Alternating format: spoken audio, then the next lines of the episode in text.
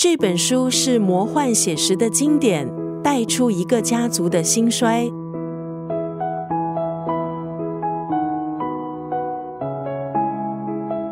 今天在九六三作家语录分享的文字，出自诺贝尔文学奖大师最脍炙人口的代表作马奎斯的作品《百年孤寂》。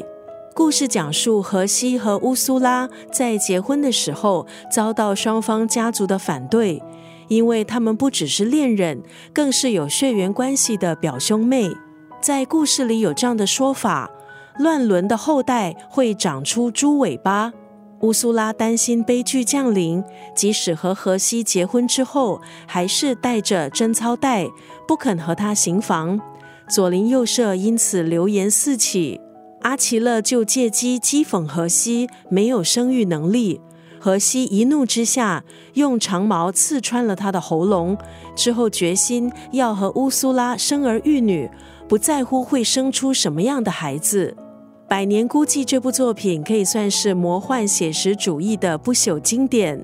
马奎斯借由波恩蒂亚家族的兴衰起落，创造一个涵盖爱情和战争、政治和宗教、历史和神话、生存和死亡的世界。不只写人生的悲欢离合，也道尽生命的虚幻，还有孤寂。和其他重要的拉丁美洲作者一样，马奎斯永远在为贫穷还有弱小的人请命。这本书带出了勇敢反抗外来的压迫和剥削这样重要的价值观，创造了一个丰富的想象世界，也反映了南美大陆的生活和冲突。今天在九六三作家语录就要分享这一段文字。或许成年人的孤独就是悲喜自度，而这也正是我们难得的自由。很多时候，我们总对别人心存太多的期待，总是想找到能为自己分担忧伤的人。